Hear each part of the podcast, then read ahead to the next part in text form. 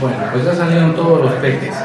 Eh, buenos días, hermanitos. A los que no alcancé a saludar hace un rato, eh, digo buenos días. Este, vamos a comenzar, por favor. Eh, les pido que me acompañen en oración.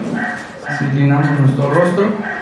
Bendito Padre, te agradezco en esta mañana porque nos congregas, nos reúnes, Padre, con tu mano misericordiosa, con tu mano amorosa, nos, nos juntas y, no nada más es porque nos quieras contemplar, es porque algo quieres hablar en nuestra vida, es porque no solo quieres hablar algo en nuestra vida, es porque sí quieres vernos a todos juntos, como el papá y la mamá que juntan la reunión, en una comida, a, sus, a su familia, que los quieren juntos.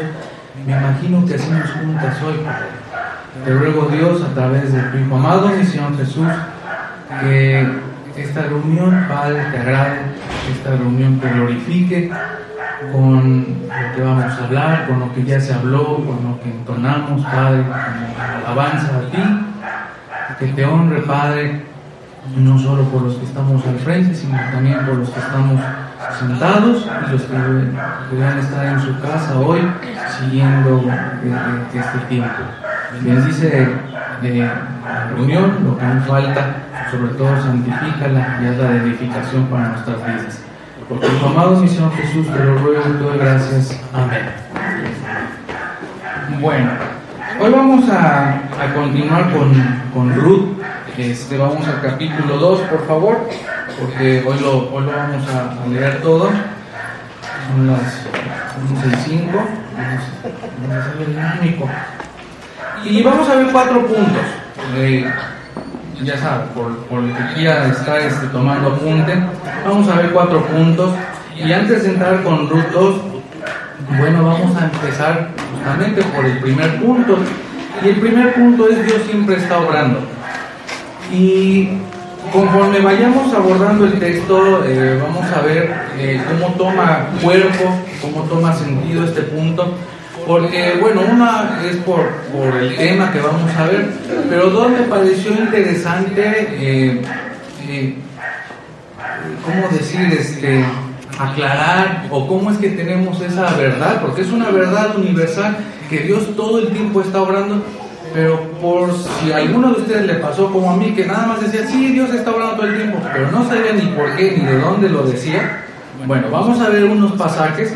Vamos por favor rápidamente a Juan capítulo 5, versículos 17 y 18, y los pongo un poquito en contexto. Lo que está pasando aquí está eh, sucediendo que hay un hombre que estaba enfermo 38 años, los que tengo justamente ahorita, este, y muy joven, de hecho, y bueno, él, padecía de alguna enfermedad y sucedía un evento interesante, bonito, que dice el texto que venía un ángel de cuando en cuando, movía las aguas y entonces llevaban a sus enfermos y el que ganara en entrar, bueno, ese era, ese era sanado. Y, y, bueno, pues el hombre, es el, nuestro Señor Jesús, lo encuentra y lo sana. Y aquí el, el, problema, el pecado de nuestro Señor Jesús fue que lo sanó en día de reposo. ¿Cómo va a sanar en día de reposo? O sea, la gente estaba más preocupada por la religión y por las tradiciones que por el evento maravilloso que estaba pasando. Al hombre le preguntan que quién fue, dice no sé, se lo vuelve a encontrar y les dice, él, el que va a ir. Y entonces lo cuestionan al Señor Jesús y dice en el versículo 17, y Jesús les respondió, mi padre hasta ahora trabajo y yo trabajo.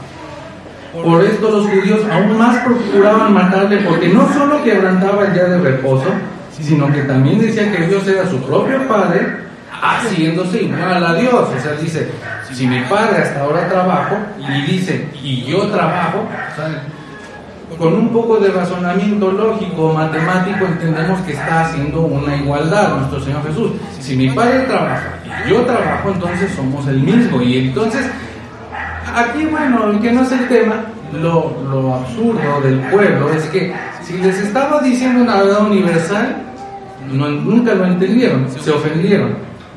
Dice en, en Juan 10:30, no lo busques rápido, dice, yo y el Padre uno somos.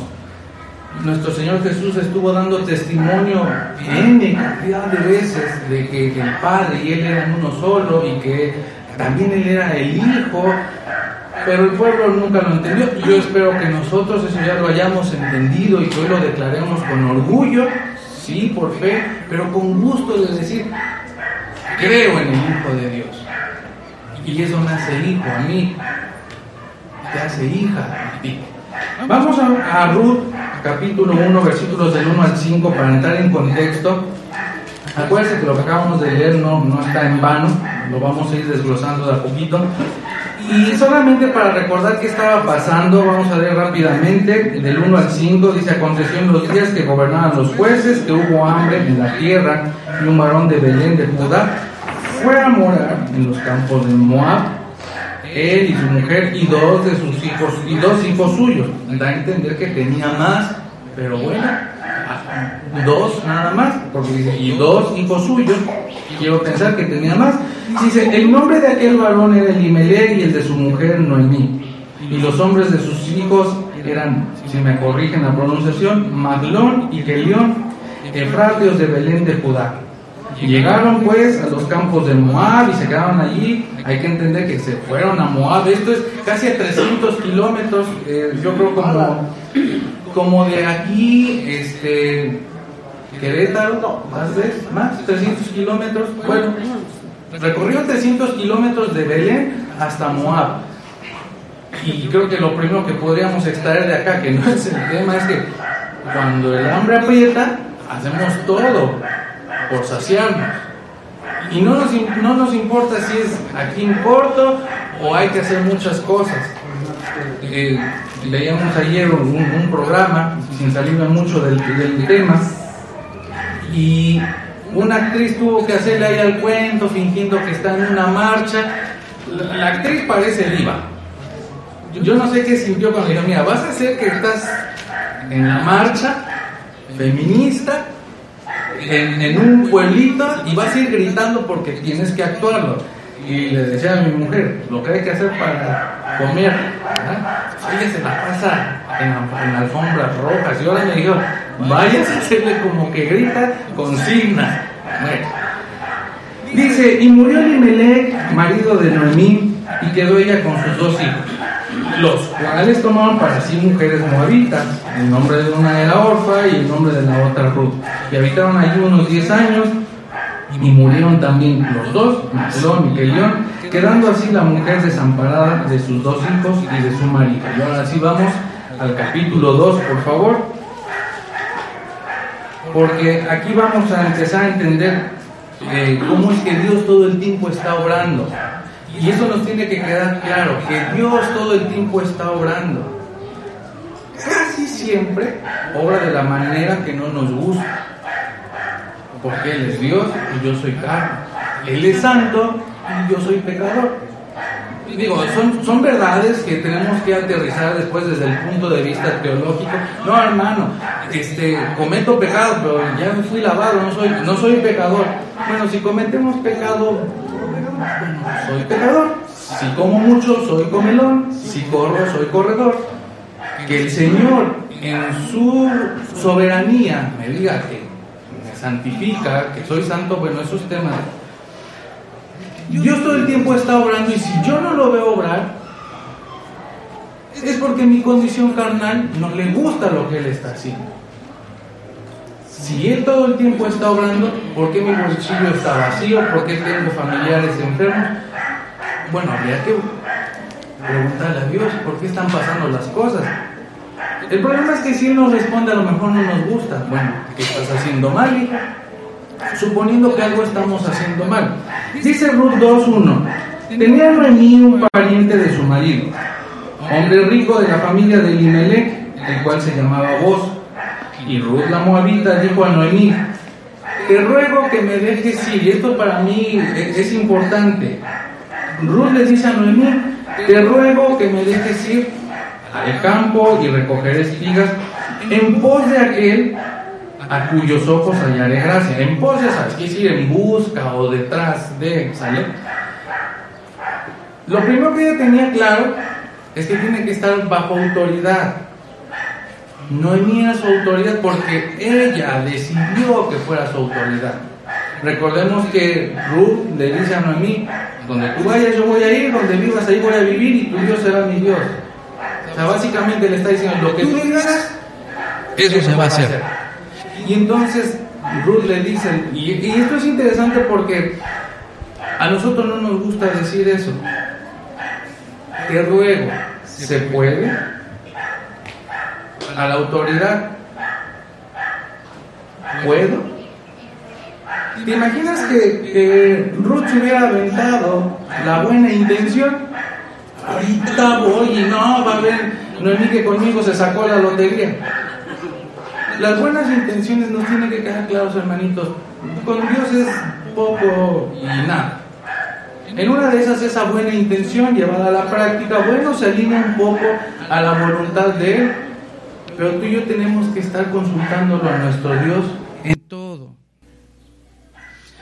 Sin afán de que caigamos en aprensiones y, religiosidad, pero si quiero que esto lo, lo utilicemos para entender un poquito esto. Hasta cuando nos vamos a salir a una situación de placer, deberíamos de consultarlo a Dios. Señor, quisiera estas vacaciones, quisiera ir acá. Y hablo de lo que es completamente para, para nuestra, nuestro placer, nuestra conveniencia. Bueno, hasta eso consultárselo a Dios. ¿Cuánto más si las cosas son para su obra? Olvídate que de vida o muerte, para su obra. Cuando, cuando vamos a involucrarnos en el ministerio, lo primero que tendríamos que hacer es, Señor, estas ganas que tengo te las pongo a tus pies y dime si se puede. Dime si te complace que lo haga. Quizá como no lo hacemos, por eso pues mm, vamos a llevárnosla tranquila. Si me dicen hago, si no, no pasa nada. Tenemos que empezar a consultar a Dios someternos a su autoridad. Le dice Ruth, te ruego que me dejes ir al campo y recogeré espigas en pos de aquel a cuyos ojos hallaré gracia. Ella no se iba a dirigir con cualquiera. De hecho, ella ni sabía de voz. Dijo, con el capataz en una de esas lo encuentro y en una de esas me da chance de, de trabajar. Yo voy a ir, no me voy a meter. Y entonces vemos que Ruth es una persona que se sujetaba a la autoridad.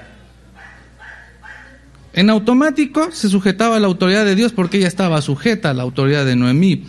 Y en segunda va cuando Noemí le dice, sí, ve. No dijo, pues yo aquí me quedo como paracaidista y saber qué agarro. En una de esas me lo encuentro y le digo, déjeme trabajar unas horas. Y ella le respondió, ve, hija mía.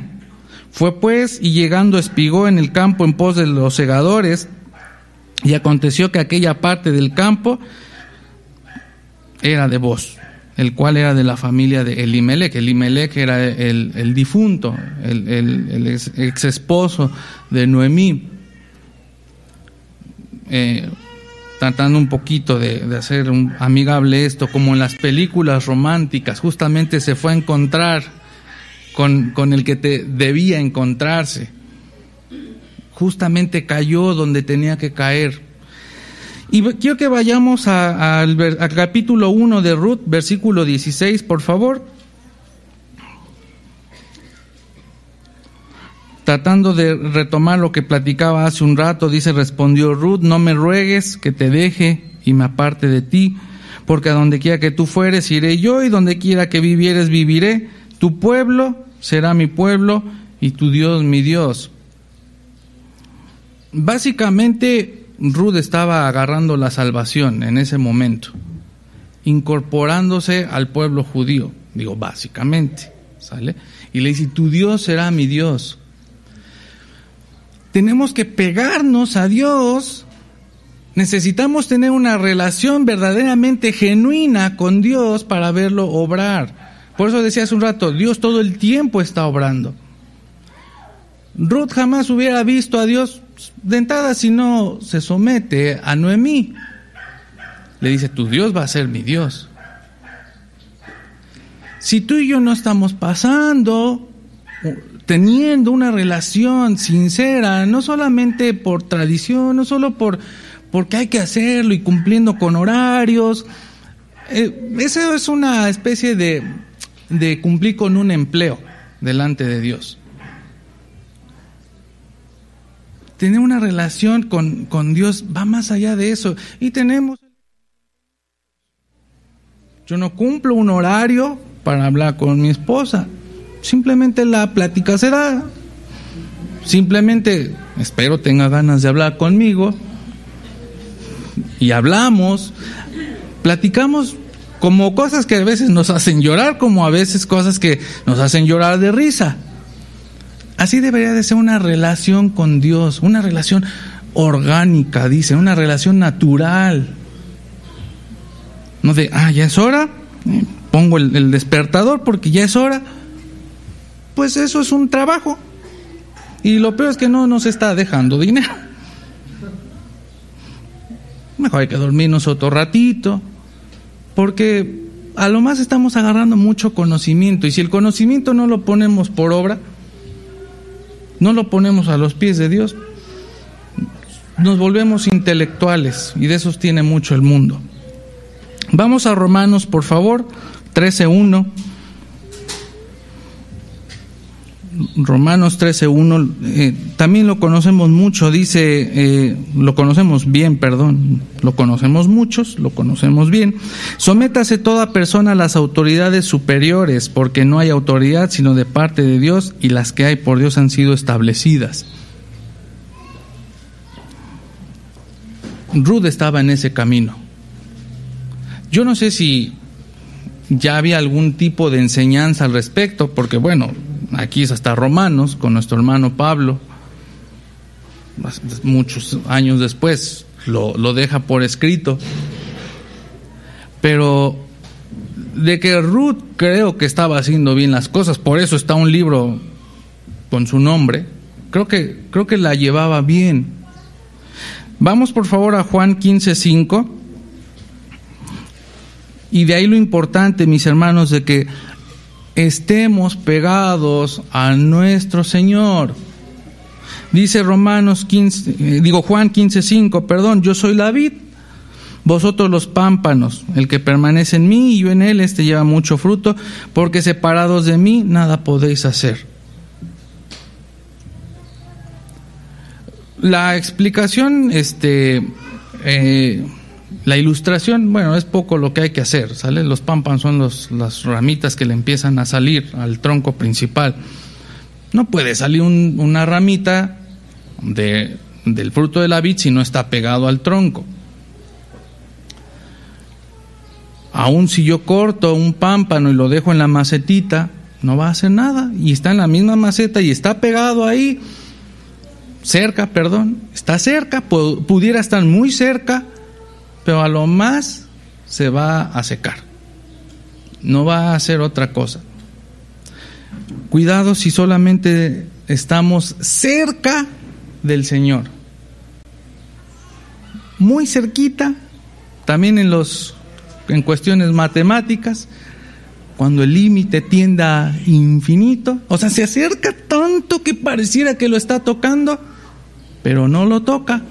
Tenemos que estar soldados pegados a nuestro Señor. Nuestra vida no va a dar fruto, nuestra vida va a estar llena de amarguras, llena de quejas, llena de dolores, porque no quiero estar pegado al Señor. Y, es obvio que no quiero estar pegado porque Él es santo. Y yo no. Pero es la lucha, lo bueno es que esa lucha ya la llevó mi Señor Jesús y la venció en la cruz.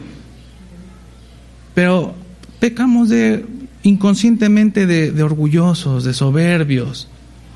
No, yo puedo. No, sí, ya estoy ahí, ya estoy, ya estoy, ya estoy. Y tenemos que analizarlo. En su momento, cuando llevé el club de jóvenes, les decía a los chicos, basta que veas tu celular, el que está bloqueado hasta con tu huella, Basta con que veas lo que, lo que hay ahí.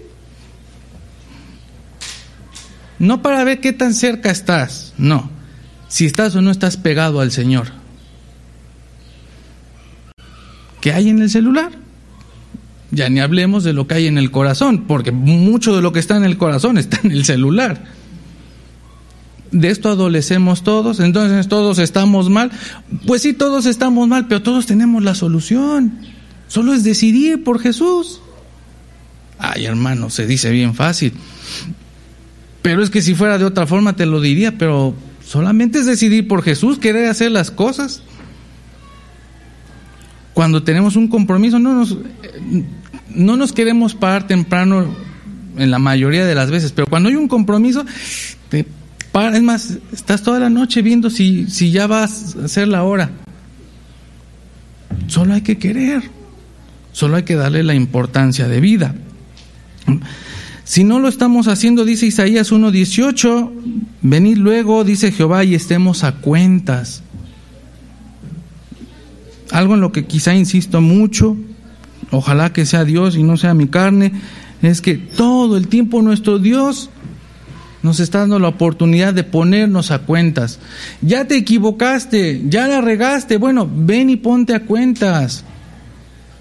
Ayer les decía a los peques, veíamos acerca de la, de la suegra de, de Pedro, y les preguntaba, bueno, ellos son pequeñitos, ¿qué esperaban? Ah? Le digo, ¿y ¿Para qué queremos estar sanos? Ay, pues para ir a jugar, para cosas de niños. No esperen que responda para postrarme, hermano, y adorar. Pues no. Le digo, exacto, chicos. Bueno, a los pequeñitos, ¿eh? Exacto, nenes. Queremos sentirnos bien nada más porque queremos sentirnos bien. Pero la suegra de Pedro dice que inmediatamente que se le fue la fiebre, se puso a servir ¿Para qué quiero estar a cuentas con Dios si no le voy a servir? ¿Para qué vengo y le digo y me azoto? Señor, perdóname, soy pecador. Sigue así como vas. En algún momento yo espero que el Espíritu te redarguya y digas, no más, basta. Que nos redarguya, porque no soy mejor que tú que el, Espíritu un día nos muestre que estar a cuentas con Dios es porque le voy a servir. La suegra de, Pedro dice, en cuanto se sintió bien, dijo, ¿cómo le puedo decir gracias al Señor? ¿Cómo? ¿Cómo? más gracias, Señor. Sirviendo. ¿Cuánta gratitud tienes para el Señor? ¿Cuánto le sirves? ¿No le sirves? Cuestiónate a ti mismo tu gratitud. Cuando te levantas y dices, yo le doy gracias a Dios, pero estás pasivo, no creo. No creo. Si vuestros pecados fueren como la grana, como la nieve, serán emblanquecidos. No hay pecado tan malo que el Señor no lo pueda limpiar. Créeme. Bueno, no a mí, créele a Dios, lo dice en su palabra. Si si estamos predicando de un Dios mentiroso, acabemos con esto. Pero todos aquí hemos declarado y hemos creído y hemos visto que es un Dios verdadero. Así que tu pecado no es tan malo, ¿eh? Nada más hay que quererlo soltar. Si fueren rojos como el carmesí, vendrán a ser como blanca lana.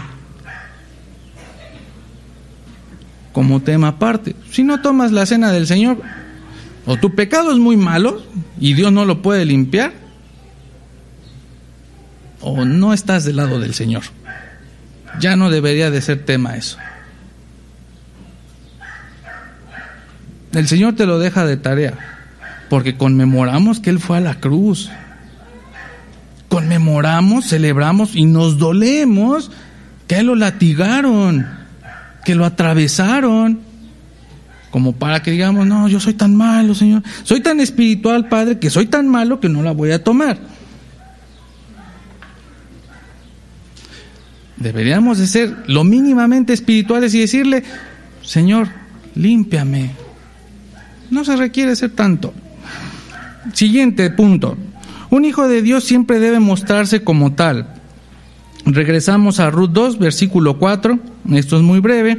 Dice, y aquí que vos vino de Belén y dijo a los segadores, o sea, como que él vivía en el centro de la ciudad, el campo como que estaba a las orillas, este, ahí en la familia lo, conocemos esto, en la colmena, las tierras estaban en la colmena, en la biznaga, y él vino del centro, ¿vale? Entonces dice, eh, vino de Belén y dijo a los segadores, Jehová sea con vosotros. Y ellos respondieron, Jehová te bendiga. Ojalá siempre pudiéramos rodearnos de gente que, cree en Jesús y teme a Dios y está en la misma sintonía. Pero lo que sí es que tú y yo siempre tenemos que dar muestras de ser hijos de Dios. No ser religiosos, aguas, porque es bien fácil ser religioso. Religioso es de dientes para afuera, nuestro comportamiento diario, lo que nuestros actos dicen de nosotros, es lo que debe de decir que somos hijos de Dios. Vos viene y dice, Jehová sea con vosotros. No dijo, buenos días señores, ¿cómo les va? A darle, a darle, ¿ah? Vamos al jale. No dijo eso. Jehová sea con vosotros. Entre hermanos, quizá debería ser lo primero que nos, nos debemos decir. Hermanito, Dios te bendice. Buenos días. ¿Cómo te va, hermanito? Tener, tener la, el deseo de reflejar a Cristo. Marcos 8:38, por favor. No nada más es, híjole, decir, bueno, tengo que mostrarme como cristiano. Es que hay, el Señor nos deja evidencia de por qué hacerlo.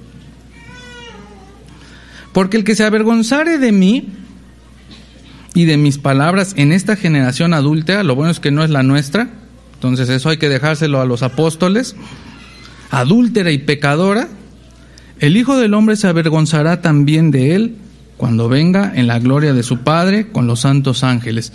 Yo no sé qué quiere decir que él se va a avergonzar. No sé si sea este es que nunca fue hijo de Dios, por eso no, no dice eso. Pero yo creo que si al Señor le va a dar vergüenza nuestra, nuestro nombre, nuestra cara delante de su Padre, yo creo que es para tenerlo en consideración. A nosotros no nos gusta hacer el ridículo, no nos gusta este, ser expuestos. Ni siquiera en una sana convivencia, estamos echando relajo, no nos gusta hacer el ridículo enfrente de todos. Que cante, que haga, a ver, no nos gusta que se supone estamos en, la dinámica, ¿eh? Pues que a mi Señor le dé vergüenza nuestra cara, si está tremendo, yo creo, ¿no? Tenemos que considerar eso. Si nos está avergonzando ser hijos de Dios, a lo mejor a mi Señor le dé vergüenza decirle al Padre, Él creyó, que se enorgullezca, tenemos que procurar que nuestro Señor se enorgullezca cuando hable con el Padre acerca de nosotros. Y no que diga, pues es que son los de campo del medio, ¿eh? Híjole. Pues aquí están, Señor, mira, están pidiendo porque su enfermo, que su economía, que le dé orgullo. Dice que él se va a avergonzar de, que, de aquel que se avergüence de él. El tercer punto, mis hermanos, dice, no basta con conocer, entre comillas, no basta con conocer a Dios si Él no me conoce. Hay gente que está metida en las iglesias de cualquier denominación, de cualquier religión, y piensa que ya conoce a Dios y piensa que eso le basta.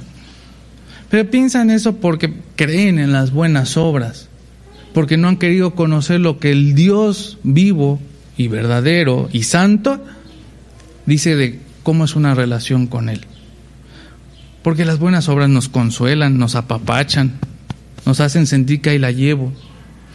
Dice el versículo 5 de Ruth 2, y vos dijo a su criado el mayordomo de los segadores, ¿de quién es esta joven? Y el criado mayordomo de los segadores respondió y dijo, es la joven moabita que volvió con Noemí en los campos de Moab, de los campos, eh, de los campos de Moab. Y ha dicho, te ruego que me dejes recoger y juntar este, tras los segadores entre las gavillas. Entró, pues, y está desde por la mañana hasta ahora sin descansar ni aún por un momento. Ya, vimos que, que Ruth se somete a la autoridad. Y dijo, déjame recoger, yo sé que no soy trabajadora, pero algo se les va cayendo.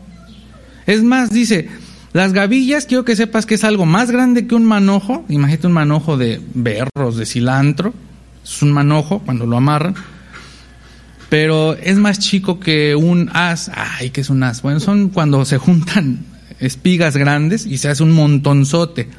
Bueno, ella estaba a la mitad eso se iba juntando y se iban cayendo cosas. Y dijo, con que me dejes de lo que se les va cayendo. Ella se pone en su misión. Llegamos a pedir algún trámite y llegamos con la creencia de que como voy a pagar, estoy pagando, que se me atienda. Bueno, eso que lo haga alguien que no ha hecho la paz con Dios. Tú y yo tenemos que llegar humildes todo el tiempo. Recuerda, si alguien tenía autoridad para ponerse altivo y exigir al Señor Jesús, nunca lo hizo. Se le estoy pagando y ve cómo me atiende. Pa' mis pulgas, porque tenemos esa expresión. Yo tengo que permanecer humilde.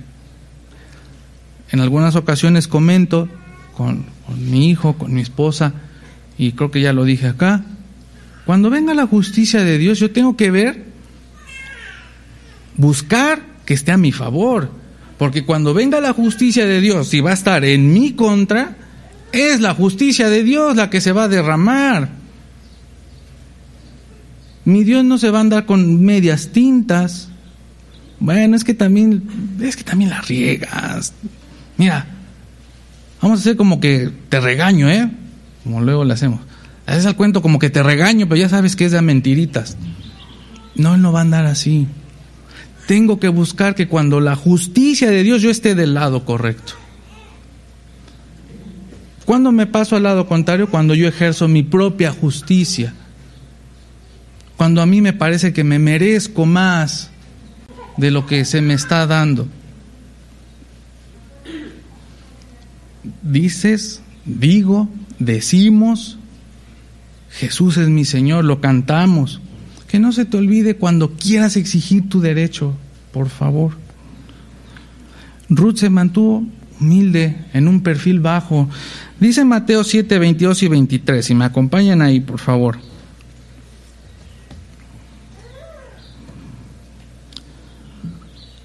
Dice, muchos me dirán en aquel día, Señor, Señor, no profetizamos en tu nombre y en tu nombre echamos fuera demonios y en tu nombre hicimos muchos milagros. Entonces les declararé, nunca os conocí. Apartados de mí, hacedores de maldad. Hay gente que cree que es parte del cuerpo de Cristo. Hay gente que a lo mejor no le podemos ir cuestionando. ¿Ya eres hija de Dios? Bueno, pues si quiere servir, pues esa persona y Dios lo sabrán. También dice que por sus frutos los conocemos, ¿verdad?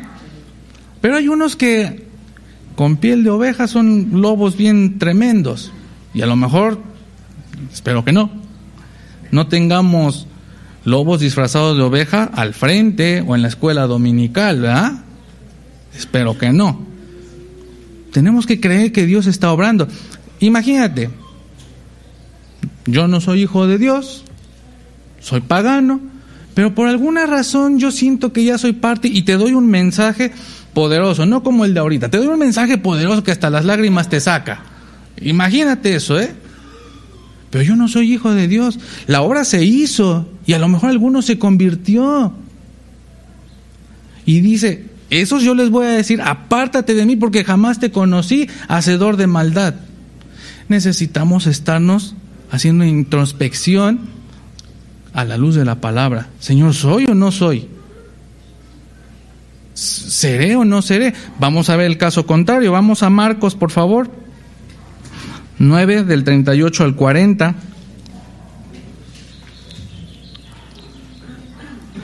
Juan le respondió diciendo, Maestro, hemos visto a uno que en tu nombre echaba fuera demonios, parecido al de, al de Mateo.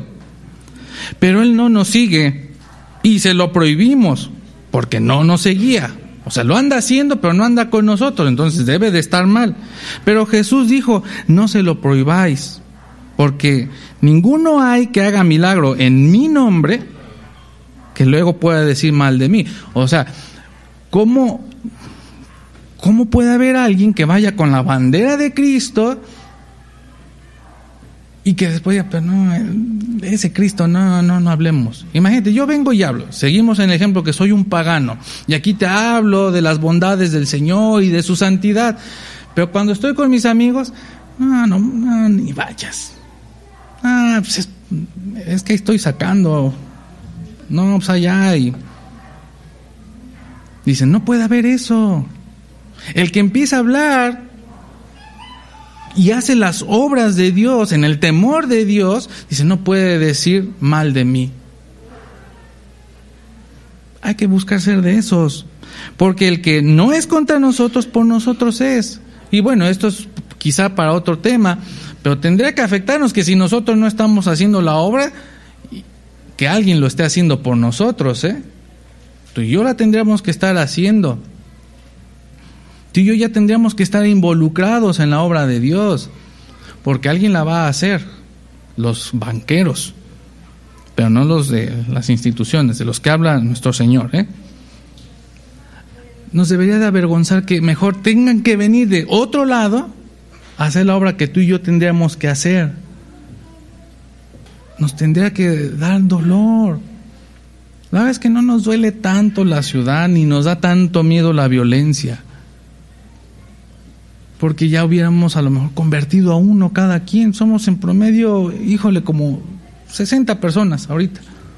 Que cada uno hubiera convertido a uno, seríamos 120, serían 60 que ya no están en nuestra contra. Pero hay otros que tienen que hacer la obra por nosotros. El cuarto punto. Ah, perdónenme, perdón, ya, el último pasaje, Apocalipsis 20 del 14 al 15. Y este, con, con este cierro el tercer punto porque es tremendo. Apocalipsis 20 del 14 al 15. Y si la muerte y el Hades fueron lanzados al lago de fuego, esta es la muerte segunda. ¿Quién es la muerte segunda? El lago de fuego. ¿Vale? Ahí fueron lanzados. La muerte y el Hades fueron lanzados al lago de fuego. Esa es la muerte segunda. A eso se refiere. Y el que no se halló inscrito en el libro de la vida fue lanzado al lago de fuego. La famosa segunda muerte de la que hablamos. La primera muerte es la física. Todos vamos a pasar por ella, salvo que nuestro Señor nos tome en el arrebato. Pero si no, todos vamos derechito para allá.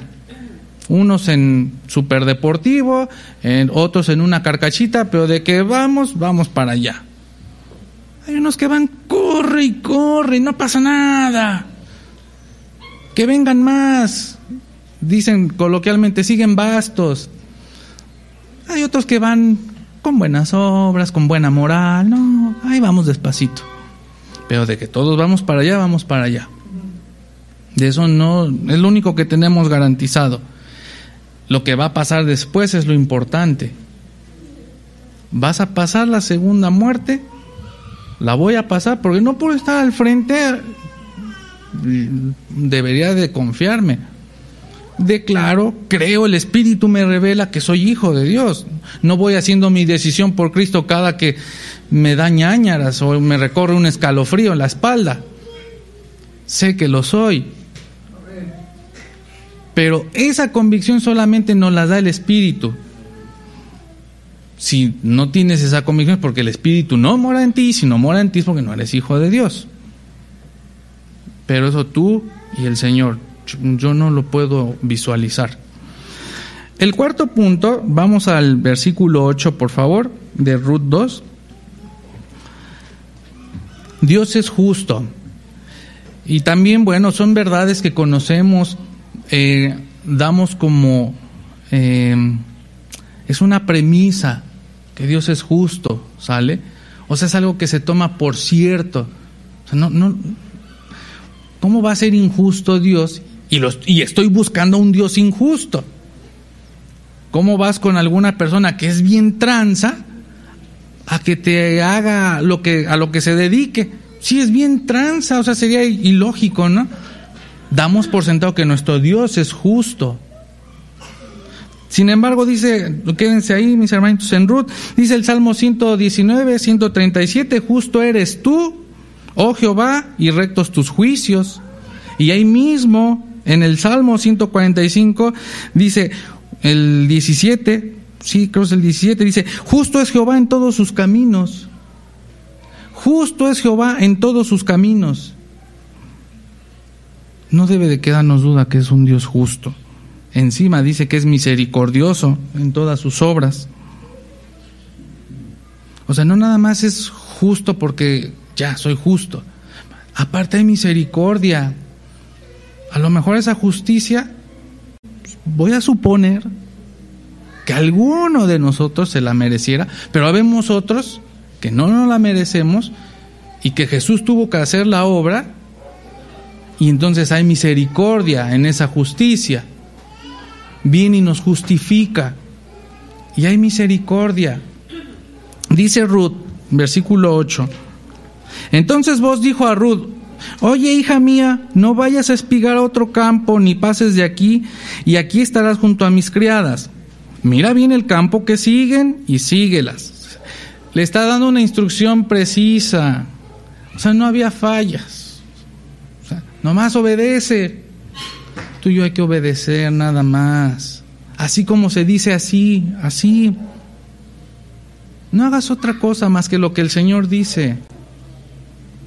Porque yo he mandado a los criados que no te molesten. O sea, si tú te sigues aquí te va a ir bien. Ya les dije, no la estén molestando. Y el Señor nos dice cómo vivir.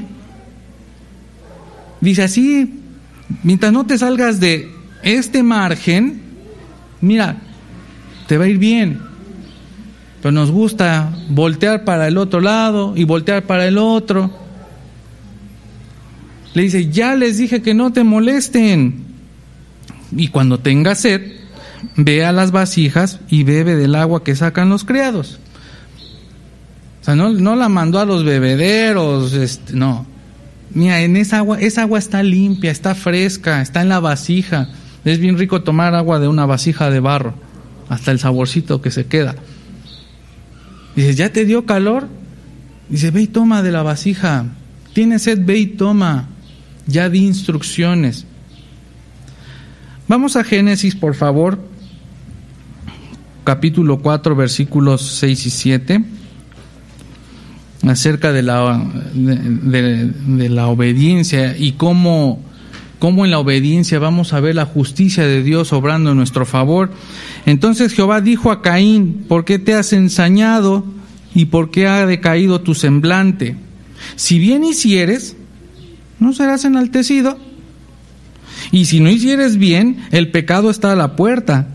Con todo esto a ti será su deseo y tú te enseñorearás de él. Bueno, en otra versión dice, mira, el pecado siempre está queriendo hacerte caer. Dice, pero tienes la capacidad para vencer al pecado, para negarte. Ya está ahí. Dile no. Le dice, mira, si haces lo bueno, te va a ir bien, vas a ser enaltecido. Eso es justo. Injusto sería que hagas lo malo y te vaya bien. Y entonces tanto, tanta persona violenta, ¿por qué le va bien? ¿Por qué trae unas camionetotas? Esa no es justicia de Dios. No, no le reclames a Dios porque esa no es su justicia. Quizá eso sea la remuneración de su padre el diablo, quizá. Pero tú y yo no nos podemos comparar con ellos. Porque a ellos sí les va bien, entonces yo voy a hacer las cosas mal para que me vaya bien. No. Porque tú y yo creímos en la justicia de Dios. Vamos al versículo 10 de Ruth 2, regresamos ahí. Aquí nos vamos a ir ya más rápido. Ella entonces, bajando su rostro, se inclinó a tierra bajando su rostro. Ah, gracias, qué bueno. Sale. Vamos a darle entonces vos. Gracias, Señor.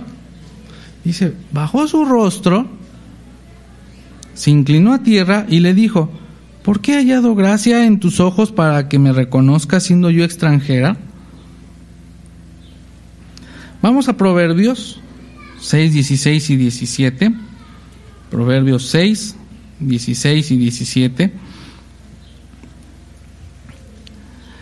Seis cosas aborrece Jehová, y aún siete abomina su alma.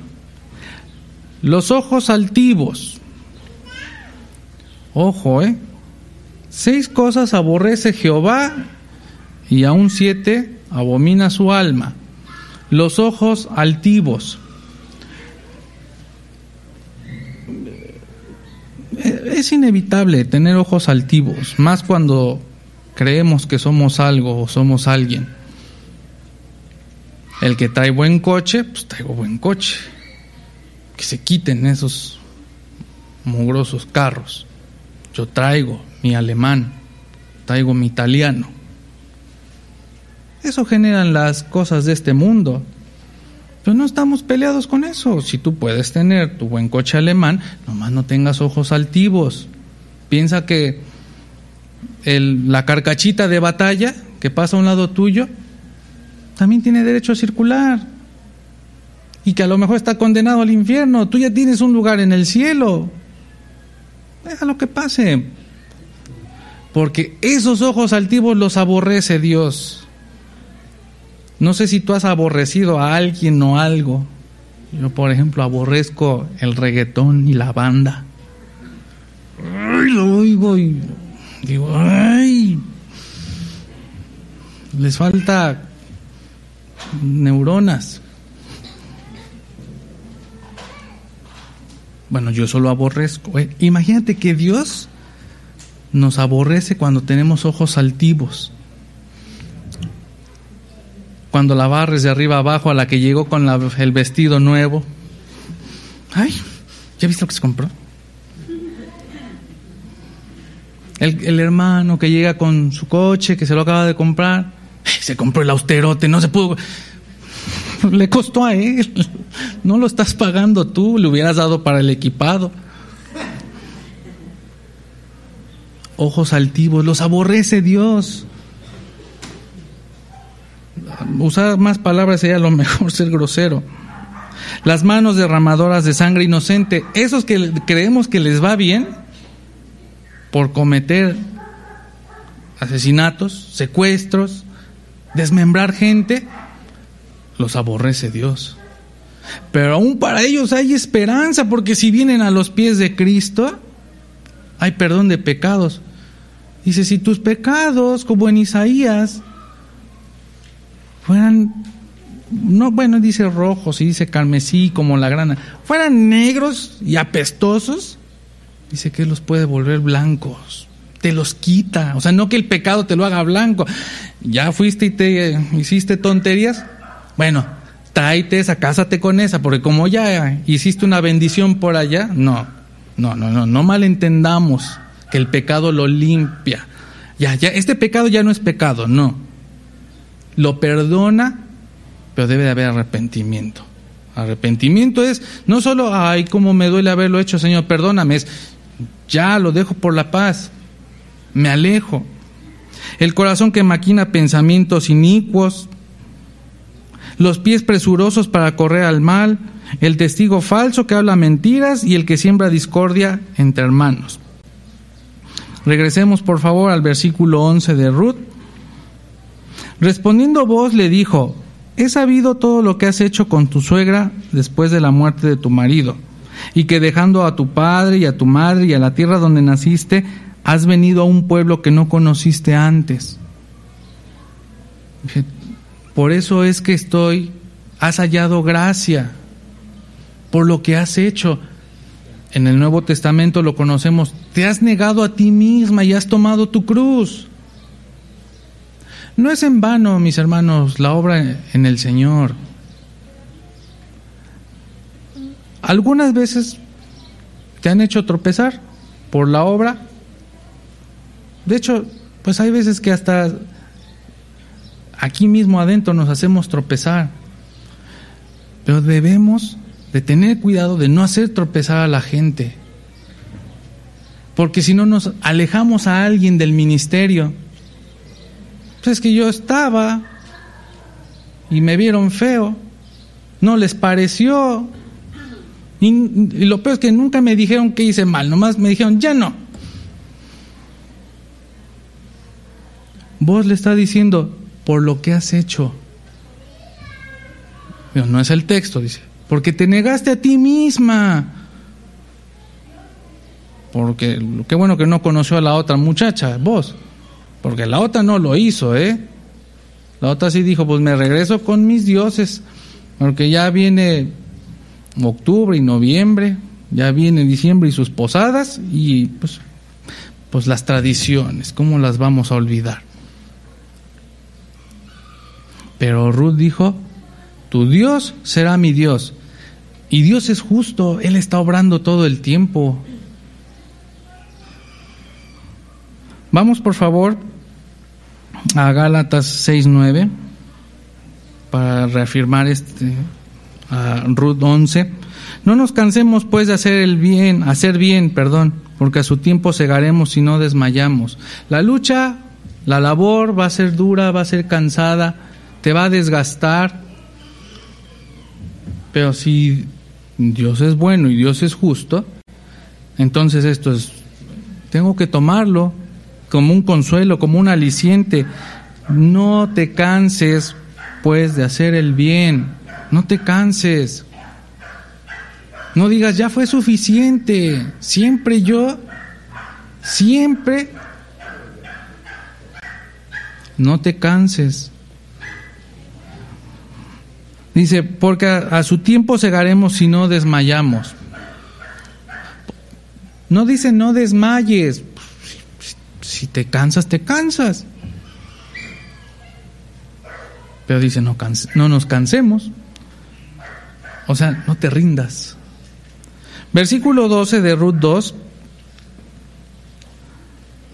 Jehová recompense tu obra y tu remuneración sea cumplida de parte de Jehová Dios de Israel, bajo cuyas alas has venido a refugiarte. Y ella dijo, Señor mío, halle yo gracia delante de tus ojos, porque me has consolado y porque has hablado al corazón de tu sierva, aunque no soy ni como una de tus criadas. Rápidamente, segunda de Timoteo 4.8, por favor. Segunda de Timoteo 4.8. Por lo demás me está guardada la corona de justicia, la cual me dará el Señor, juez justo en aquel día, y no solo a mí, sino también a todos los que aman su venida. Le dice vos, que Dios te bendiga, que Dios te recompense. Dice, tu remuneración sea cumplida de parte de Jehová, Dios de Israel. Tiene dos vertientes esto. Puede ser espiritual y decir, que Dios te bendiga, hermana, que Dios te bendiga, hermano. Y espera que algo pase, que, que Dios algo obre. Pero puede ser también tangible. Vamos a, regresemos a Ruth 2, al 14, porque dice, y tu remuneración sea cumplida, dice, de parte de Jehová Dios de Israel, y dice el 14, y vos le dijo a la hora de comer, ven aquí y come del pan y moja tu bocado en el vinagre, era una especie de, de salsa, un aderezo. Y ella se sentó junto a los segadores y él le dio del potaje y comió hasta que se sació y le sobró. Es decir, yo no sé qué quiso decir vos cuando dijo que este, y tu remuneración sea cumplida de parte de Jehová, pero sí dijo vos, pero algo me toca hacer a mí. Ven, siéntate y vamos a comer. Lo que a Dios le toca se lo voy a dejar a Dios, pero lo que está en mí, ven, siéntate y come. Come hasta saciarte, come. Le dio chance. ¿Otro platito? ¿Cómo no? Algo hay que hacer, no solamente desparramar y echar bendiciones a manos llenas. Dios te bendiga, Dios te bendiga, Dios te bendiga. Dice Santiago 2, 15 y 16. Y si un hermano o una hermana están desnudos y tienen necesidad del mantenimiento de cada día, y alguno de vosotros le dice, id en paz, calentaos y saciaos, pero no les dais las cosas que son necesarias para el cuerpo, ¿de qué aprovecha? No sirve de nada que tú y yo estemos. Que Dios te bendiga, hermano. Sí, bendiciones. Digo, no se puede dar a todos, pero cuando es un caso evidente que, hermana, que el hermano la hermana tiene necesidad, vamos a orar, hermana. ¿eh? No, vas a ver que vamos a orar bien fuerte. Pero ahorita no tiene para comer. Dios le va a proveer. A lo mejor el proveer viene en el siguiente hermano. Tú te pusiste a orar, o al menos tuviste el deseo de orar, porque el hermano tenía hambre, pero ahí viene atrás el que dice, no solamente le voy a decir voy a orar por ti. Ahí está, hermanita. Hay que dar. No solamente dar bendiciones de labios. Vamos a leer de corrido del 15 al 23 porque ya acabamos. Dice, luego se levantó para espigar y vos mandó a sus criados diciendo que recoja también espigas entre las gavillas y no la avergoncéis. Dejaréis también caer para ella algo de los manojos y lo dejaréis para que lo recoja y no la reprendáis. Espigó, pues, en el campo hasta la noche y desgranó lo que había recogido y fue como una efa. Una efa eran aproximadamente un envase de 37 litros, o sea, un tambo. Fíjate lo que recogió ella solita. Un, tambo como de 37 litros lo llenó de grano, cebada, no sé qué estaba recogiendo. Un señor tambo. Dice, y lo tomó y se fue a la ciudad. Y su suegra vio lo que había recogido, sacó también lo que le había sobrado después de haber quedado saciada y se lo dio.